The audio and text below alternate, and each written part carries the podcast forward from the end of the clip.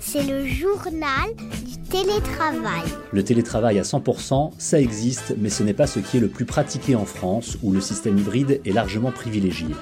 2 à 4 jours à distance, 1 à 3 jours au bureau, ça fonctionne, mais cela implique pour les entreprises de repenser leurs espaces et de les adapter au flex office. Notre invité aujourd'hui conseille justement les sociétés à ce sujet, mais pas uniquement, car vous allez l'entendre, il a un avis pertinent sur l'implantation géographique des bureaux, mais aussi sur la gestion des ressources humaines. Et nous accueillons donc maintenant Guillaume Savard. Bonjour Guillaume. Bonjour Fred. Vous êtes depuis longtemps un professionnel de l'immobilier d'entreprise et vous avez créé récemment Upside Partners, une société de conseil pour les entreprises et précisément, c'est ce qui nous intéresse aujourd'hui en ce qui concerne l'immobilier d'entreprise, mais également l'aménagement, la création d'espaces de travail. D'où ma première question et le sujet finalement de cet épisode euh, du journal du télétravail. Admettons, c'est un cas d'école. Vous êtes un expert, vous allez pouvoir nous donner euh, des éléments de réponse. Une entreprise déménage prochainement. Nous sommes début 2023. Quels locaux doit-elle choisir et comment les aménager, les organiser? Vous me voyez venir. Hein une entreprise qui déménage maintenant, elle sait qu'elle va avoir une partie de ses employés en télétravail. Écoutez, la première chose, c'est de définir un, cahier des charges, donc qu'elle réfléchisse à ce qu'elle recherche, sachant que l'élément euh, dimensionnant en matière d'immobilier, c'est le nombre de postes de travail, donc non pas le nombre de personnes qui viennent au bureau tous les jours, mais le nombre de postes de travail que vous leur attribuez. Ouais. Puisque vous le savez, Fred, avec le, télétravail, euh, la tendance qui se développe consiste à ne plus avoir de postes attribués au sein d'une entreprise, mais à mutualiser les, postes de travail et à en implanter dans les futurs bureaux un peu moins que vous n'avez de collaborateurs. Donc, si vous avez une cinquantaine de collaborateurs et qui travaillent en moyenne, qui télétravaillent pardon, en moyenne deux jours par semaine, vous pouvez sans difficulté euh, vous permettre d'implanter euh, une trentaine, voire une quarantaine de postes de travail uniquement. Et à partir de là, nous savons dire à cette entreprise de combien de mètres carrés elle a besoin et ensuite vient la question du secteur géographique dans lequel elle, recherche. Est-ce qu'elle veut euh, se relocaliser à l'entour Est-ce qu'elle veut complètement changer de, de, secteur géographique? Ce sont des questions importantes parce que vous le savez, au fur et à mesure que l'on se rapproche de Paris, pour ne prendre que cet exemple-là, les loyers montent. Et donc, il est important aussi de bien s'accorder sur le taux d'effort, le niveau de loyer maximum euh, qu'elle peut s'offrir. Alors, vous prenez l'exemple de Paris. Si je vais un petit peu plus loin sur euh, les grandes métropoles, est-ce que d'une manière générale, vous avez tendance à conseiller à vos clients, à Paris ou ailleurs, hein, de s'installer en périphérie des métropoles plutôt qu'en en, cœur de ville? Non, parce qu'on prend euh, très souvent les entreprises, à l'exception peut-être de certaines startups, ont une histoire. Elles sont implantées dans un territoire. Et si vous êtes une société qui s'est créée à Elancourt, en grande banlieue parisienne, et que vous devez vous reloger, il est très probable que vous allez chercher à proximité euh, d'Elancourt, tout simplement parce que vos équipes ont construit leur vie euh, dans les environs et que vous n'allez pas vous installer à Torcy, à Noisiel ou euh, à l'est de, de, Paris. Donc, l'histoire de l'entreprise compte. Et ce que je constate, c'est que très souvent, les, fondateurs, les dirigeants d'entreprise sont très attentifs à l'impact sur le temps de transport de leurs salariés d'un éventuel projet de déménagement et cherchent évidemment à l'optimiser ou, ou à, minimiser l'éventuel impact négatif sur le temps de transport. Donc, il n'y a pas de doxa consistant à dire tout le monde doit maintenant rejoindre le 8e, le 9e ou le 10e arrondissement à Paris. Euh, on tient compte de l'histoire de l'entreprise et très souvent, les mouvements déménagement se font en restant à peu près dans la même zone géographique, sauf exception. Le flex office, on va y revenir dans un instant. La géographie en tenant compte principalement de l'histoire de l'entreprise. Le temps de transport euh, pour les collaborateurs, ça c'est un élément très important et c'est votre troisième conseil. Alors je voudrais revenir rapidement, euh, si vous voulez bien Guillaume Savard, sur justement ce flex office.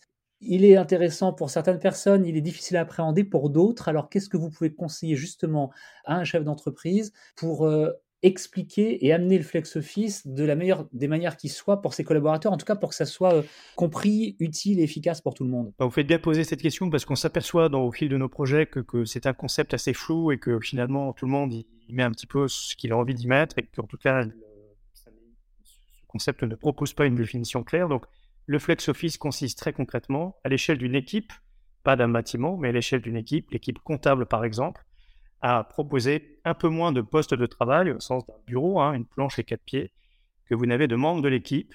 Euh, et donc, euh, si vous avez une dizaine de comptables, peut-être à implanter euh, six ou sept postes de travail classiques.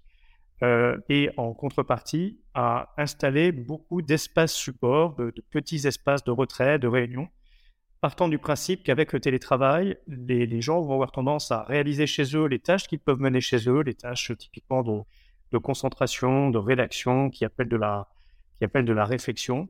Et quand ils viennent au bureau, c'est pas tellement pour saisir leur note de frais ou taper un rapport qu'ils pourraient très bien taper chez eux, mais plutôt pour euh, mener des réunions formelles ou informelles, avoir des, temps de créativité, rencontrer leurs collègues et donc ça, ça justifie le fait que vous allez peut-être implanter un peu moins de postes de travail classiques, mais, euh, mais proposer beaucoup plus d'espaces de, de, réunion de tout type. Donc c'est ça que signifie le flex un peu moins de postes de travail au sens bureau et plus d'espaces de réunion. Plus d'espaces de réunion, vous avez bien dit de tout type, hein, donc ça peut être des petits espaces, des grands espaces, euh, les, ce qu'on appelle aussi un petit peu les, les cabines téléphoniques euh, insonorisées, ces choses-là. Est-ce qu'il est important aussi de penser à l'attractivité des, euh, des locaux au-delà du peut-être un petit peu galvaudé baby-foot qu'on trouve ou qu'on trouvait dans les startups, est-ce qu'il faut penser à avoir des espaces extérieurs? Est-ce qu'il faut penser à avoir des espaces accueillants? Est-ce qu'il faut donner envie de venir dans les locaux de l'entreprise Alors on en parle beaucoup et ça nous fait sourire puisque je ne pense pas que vous veniez au bureau parce qu'il euh, y a un baby-food. Euh, oui, voilà, c'est ça. On a tendance à considérer que les, collaborateurs d'une entreprise sont des gens intelligents, euh, dotés d'une raison. Et donc ils viennent parce qu'ils ont besoin de venir pour, comme je vous l'ai dit, échanger, se reconnecter à l'entreprise, à sa culture, à sa stratégie. Donc oui, si vous pouvez évidemment, dans le cadre d'un nouveau projet en particulier, faire les choses bien et proposer des espaces beaux euh, ergonomique, c'est super et c'est très souhaitable et on a tendance à l'encourager. Euh, mais euh, la, vraie question, c'est surtout celle du, management intermédiaire. Les gens reviennent, encore une fois, parce qu'ils ont besoin de voir leur manager, de se rencontrer. et donc, on connaît des clients qui ont des espaces, des bureaux absolument pourris, qui offrent à leurs collaborateurs de vastes possibilités de télétravail. Et les collaborateurs reviennent comme un seul homme, tout simplement parce que ils ont besoin de voir leur, leur, manager, où la culture de l'entreprise est très, euh, est très positive et très, et très inspirante. Donc nous, on ne pose pas de relation entre le fait d'avoir des bureaux absolument euh, super sexy pour faire revenir vos collaborateurs. Ça n'est pas la raison pour laquelle ils reviennent. Si vous êtes en mesure de le faire, c'est évidemment bien, voire, euh, voire mieux. mais je pense, moi, que beaucoup de travailleurs français ont opté pour le télétravail pour se mettre d'une certaine manière à, l'abri et échapper à un management intermédiaire qui n'est pas toujours euh, très bon euh, dans ce domaine, voire qui peut être euh, toxique. Et donc, on, a beaucoup de nos clients qui, lorsqu'ils déménagent et réfléchissent à leurs espaces, se confrontent au fait que leur, management intermédiaire n'est pas bien formé à l'animation d'équipe. et animer une équipe 100% présente dans les bureaux, c'est difficile, mais animer des équipes qui en plus sont hybride et partagé entre vos bureaux et, leur domicile, c'est encore plus, euh, encore plus difficile. Donc, euh, en se concentrant uniquement sur le baby-foot euh, et l'aspect décoratif des bureaux, encore une fois, on pense qu'il faut le faire, mais on ne traite qu'une toute petite, toute petite partie du sujet. Attention à ne pas commettre cette erreur. Et votre analyse est très pragmatique et je vous en remercie d'ailleurs. Depuis le début, nous discutons d'immobilier, d'agencement, de bureaux. Et puis on a très vite dévié sur euh, finalement les RH et ce que vous nous dites. Si j'ai bien traduit, si je résume bien, ce qui donne envie d'aller au bureau, c'est pas le baby-foot, et ce qui donne envie de rester à la maison, de ne surtout pas retourner au bureau, c'est plus un problème parfois de management plutôt que d'espace de, travail et de confort et de bien-être au bureau. Absolument, puisqu'avec le, confinement qui nous a obligés, euh, en tout cas un grand nombre d'entre nous, à télétravailler, euh, beaucoup ont, découvert hein, cette modalité du travail et on s'est aperçu que ça fonctionnait et maintenant le dentifrice est sorti du tube, euh, on s'aperçoit qu'en moyenne, désormais, dans les entreprises tertiarisées, on télétravaille deux jours par semaine. C'est une tendance qui va demeurer, on n'y reviendra pas. On conservera des, bureaux, bien sûr, euh, mais vous l'avez très bien dit, le, travail devient hybride. Et donc la question n'est plus maintenant d'y être, au sens d'être au bureau, puisque j'ai maintenant la possibilité de, m'en échapper régulièrement.